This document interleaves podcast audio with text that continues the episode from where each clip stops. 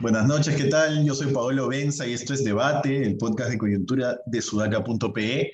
Y como todas las noches, estoy con Alexandra Ames. Esta vez con Alexandra Ames, David ha tenido un problema, bueno, personal. Y vamos a comentar las noticias más importantes del día. Venimos arrastrando una hace varios días, que es la de Héctor Béjar.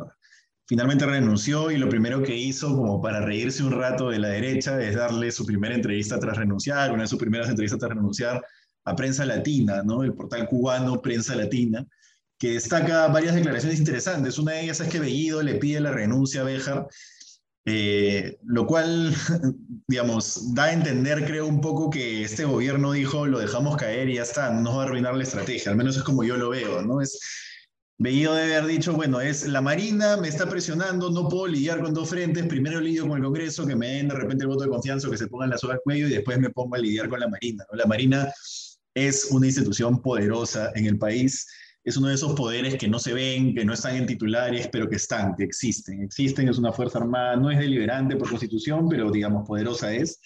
Creo que va un poco por ahí. Eh, y bueno, Béjar dice que quería aparecer ante el Pleno para, para al menos defenderse, ¿no? Yo, el, comunicado que, publicó Cancillería poco antes de que, de que él renunciara, daba a entender eso, que iba a ir al Pleno y iba a tener el primer choque en el Congreso, el Ejecutivo con Legislativo, ¿no? Eh, yo creo que mejor, es mejor que haya renunciado. Si va al Pleno, ¿para qué íbamos a, hacernos eso como país? ¿no? Es decir, eh, no, es correcto, había un matiz en lo que él dijo, que es que la Marina eh, tiene, o tiene registro histórico de actos terroristas o de vínculos con actos terroristas en los 70, entonces se puede hablar de Marina y terrorismo en los 70, sí, pero también había dicho pues, que a Sendero Luminoso lo creó la CIA y que los francotiradores mataron a los, a los policías en la zona de Antabrumala, ¿no? Entonces, ahí ya yo creo que lo mejor era que, saliera. Pero ¿cómo lo ves tú, Al?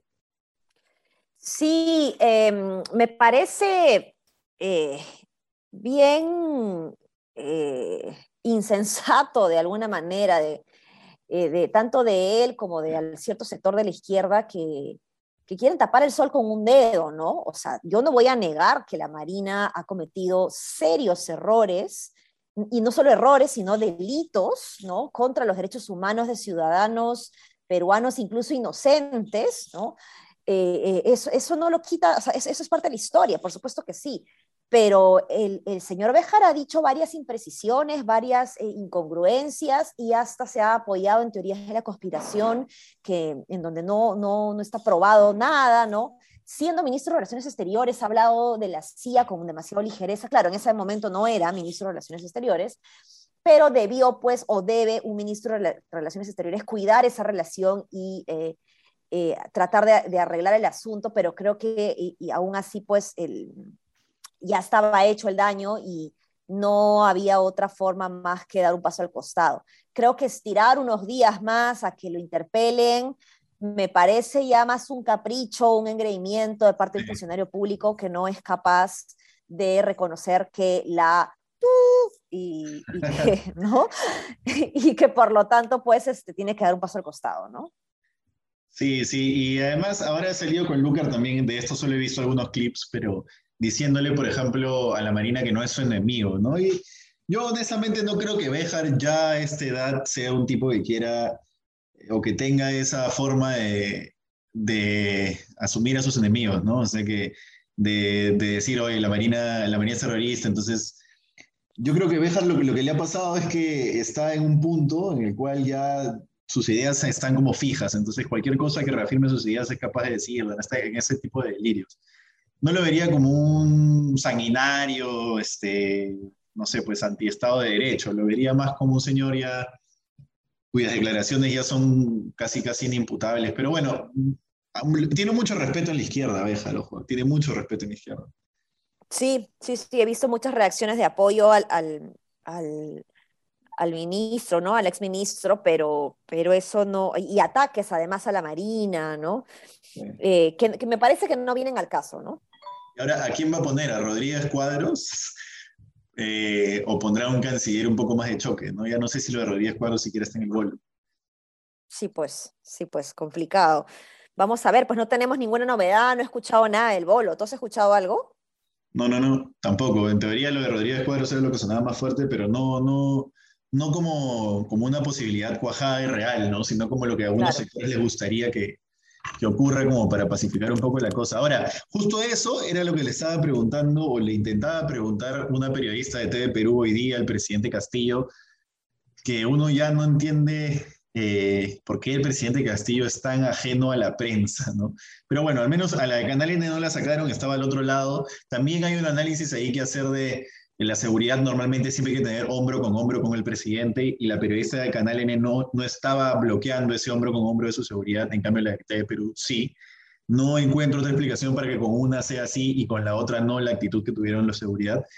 Otra cosa que podría haber pasado es que en TV Perú siempre han tenido una línea de cobertura bastante independiente. Es más improbable, pero digamos, que la sigan manteniendo no le debe gustar mucho este gobierno, sobre todo porque es el canal, entre comillas, del, del Estado, no es el canal del gobierno, no se debería entender así, pero este gobierno no es muy amigo de la prensa libre.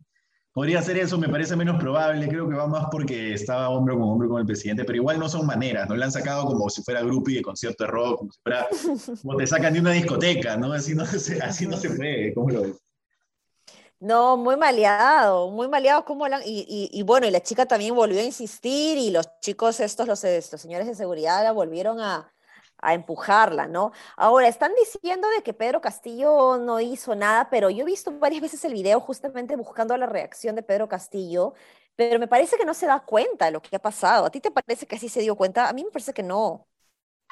Eh, bueno, si no se da cuenta, está un, poco, está un poco en otra, ¿no? Porque si tienes una persona metiéndote un micro y tu seguridad la jala, no sé, de repente, de repente todas las tareas urgentes del presidente de la República no le permiten estar atento a eso. Puede ser, puede ser. Sí, o sea, es posible que se haya dado cuenta que le hayan, o sea, le hayan cerrado el pase, digamos, pero no todo lo que hemos visto nosotros, ¿no? Ojalá se pueda pronunciar el presidente y pedir disculpas públicas en nombre de, de su equipo, ¿no? Porque, porque ahí evidentemente se haya dado cuenta o no, queda muy mal él. Me queda la duda de cómo no sacan a la periodista de Canal N. Claro, ella se acerca y creo que también tratan de hacer lo mismo, pero parece que ya Pedro Castillo había hecho contacto visual con ella, entonces ya no insisten en retirarla a ella también, ¿no? Entonces retiran solamente a la otra. Claro, pero igual se va poblando de imágenes este gobierno, ¿no? Una imagen, por ejemplo, el gabinete juramentando sin dos ministros, ¿no? Otra imagen, la de Mari Carmen Alba, Alba con, con Castillo, otra imagen es esta sin duda, si vamos menos de un mes, ¿no? Claro. Sí, sí, sí, sí, no, complicado. Como digo, Pedro Castillo tiene que, dar disculpas públicas, eh, haya, se haya dado cuenta o no de esto, eh, igual tiene que, disculpar el hecho, pues es responsable de, lo que haga su equipo, ¿no? Sí, finalmente, finalmente, digamos, ya no hizo nada en el momento, pero ahora ya le toca por lo menos pedir disculpas, ¿no? Creo que es lo que, lo que manda la educación. Ahora, último tema Último tema importante de hoy es el tema de las bambas, ¿no? Después de haber reiniciado el paro el, lunes, eh, hoy día, en la mañana, finalmente depusieron de nuevo el paro. Eh, pero depusieron de nuevo el paro porque PCM les paró bola, básicamente, que algo que no había hecho en las últimas dos semanas, según lo que hemos publicado hoy día en Sudaca. Les paró bola y les e instaló la mesa de diálogo, pero, digamos, eh, siendo Guido Bellido una persona que ha estado metido en ese conflicto en específico, en el de Chumbivilca, ni siquiera en otro del corredor, en ese de Chumbivilca, o en, bueno, en Chumbivilca, digamos, ¿no? Eh, es raro que no, que no le preste tanta atención, que pasen dos semanas y no instale una mesa de diálogo, ¿no? Yo creería que eso pinta para, para explosión, pero bueno, vamos a ver, ¿cómo lo ves? Vamos a ver cómo se, cómo se van dando estos días eh, la cosa, pero yo creo que ahí la comunidad va a empezar a, mm, a desesperarse por la falta de, de, resultados concretos eh, eh, y, de las promesas incumplidas, ¿no? Creo que si un gobierno que podía responder por, por estas demandas, digamos, de, de, estos, estos, territorios, era justamente un gobierno de, Perú Libre, ¿no? Y creo que ya una vez adentro, pues se pueden haber dado cuenta o se están dando cuenta de lo difícil que es gobernar eh, un país en donde hay diversos actores involucrados, ¿no? diversos intereses, diversas necesidades, etc. Y, si bien hay que promover siempre la, cultura de paz, las condiciones eh, eh, justas, digamos, para todos, en donde haya pues crecimiento económico, pero, pero, pero evidentemente que beneficien al territorio. Eh, yo no sé si, si, si, ellos son conscientes de, de, lo que implica eso justamente, que es un, un, ambiente de gobernanza que no están creando, ¿no? No están las condiciones para que exista una gobernanza en ese territorio. Y, y eso puede explotar, ¿no? A menos, a menos que Bellido tenga una estrategia eh, de compra, entre comillas, a los dirigentes, ¿no? Porque finalmente los dirigentes del territorio son los que terminan asusando a la población, ¿no? Entonces, si los dirigentes sorpresivamente tienen por ahí de pronto un puesto en el gobierno o algo, eh, habría, habría que hacer seguimiento a eso, ¿no? Porque podría ser una forma también de calmar las aguas con ellos, ¿no? Sí, eso es bien interesante, ¿no? Porque Bellido podría sacar un as bajo la manga y, ser práctico y pragmático y decir, bueno, de repente voy con algo para ellos y, los calmo, ¿no? Sería una solución no ideal, pero sería una solución. No sé si Bellido tenga eso en mente, pero, pero no lo descartaría, tienes razón.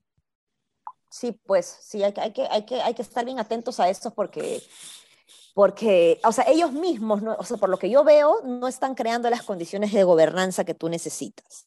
Entonces, eh, para que no explote esto, tienen que haber otras formas, legítimas o no, de eh, eh, bajar el, tensiones, digamos, en, en, en los dirigentes, ¿no? Sí, bajar tensiones y eso es un eufemismo, ¿no? Bajar tensiones y, digamos, bajar aspiraciones, porque todo dirigente comunal de todas maneras tiene ciertas aspiraciones de algún tipo política, ¿no? Normalmente cual, si, sí. un dirigente de estos paros termina siendo autoridad posterior, ¿no? Entonces sí, sí, por ahí podría haber un, una beta de negociación. Oye, y como pregunta final ahora en este podcast corto, ¿tú crees que le, ahora en el 26 se presenta Bellido al, al pleno y de repente podemos tirar algún escenario? ¿Tú crees que eso va a ser cómo? O sea, ¿tú crees que, eh, o sea, me preguntas si creo que le van a dar la confianza? O cómo va a ser en general la interpelación, ¿no? Si va a ser, no sé, pues la interpelación, no, la presentación, ¿no? El, el pedido de confianza, si va a ser el bacanal al que estamos acostumbrados en el Congreso, si va a haber un mínimo de, de, altur, de discusión alturada, ¿no? No, yo no creo que haya un espacio para dar una discusión alturada, ¿no? O sea, eh, los ánimos están muy caldeados por ambos lados, ¿no? Hay una derecha que, que, está buscando cabezas y hay una izquierda que quiere eh, venganza frente a esa derecha capitalista que ha gobernado en 200 años de la República, ¿no? Claro, claro. Y, la pregunta es cómo va a encarar Bellido eso, porque si lo hemos visto en las entrevistas, el tipo se mata de risa, o sea, se vuelve al, al, entrevistado. Sí. ¿Hará lo mismo con los congresistas? ¿Se, se caerá de risa? ¿Dará mensajes en quechua?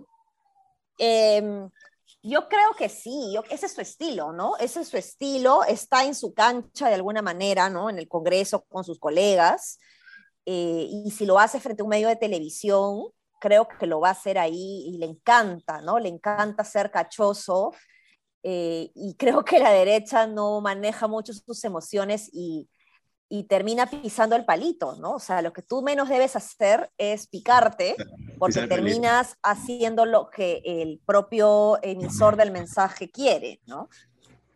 Sí, igual Bellido es bastante estratégico, creo, y si es que lo hace, va a ser para eso que tú dices, para hacerlos pisar el palito, ¿no? y que sí. no le den la confianza. Yo sigo pensando que el tipo está bastante consciente de su papel de kamikaze, de fusible. Vamos a ver.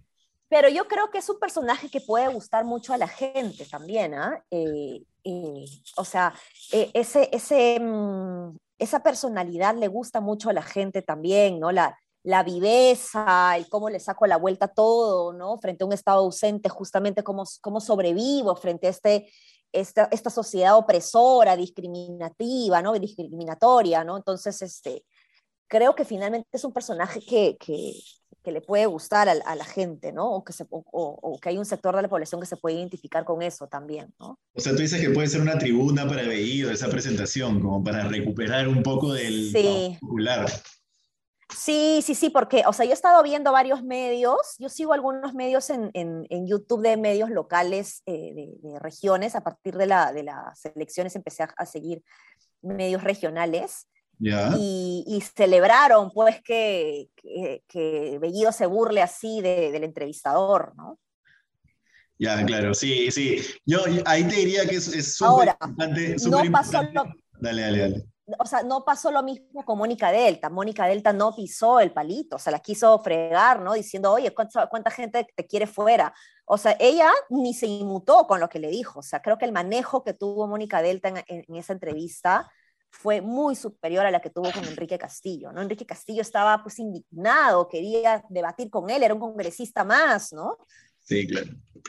Y está bueno eso de entender cómo eh, las simbologías, la, digamos, la simbología que se está creando alrededor de este gabinete en regiones, cuando en teoría este este, esa es la propuesta que tiene política este gobierno, ¿no? Hacer un gobierno para las regiones, para los peruanos más olvidados, etc. Entonces está bueno ver si ese mensaje está calando ahí.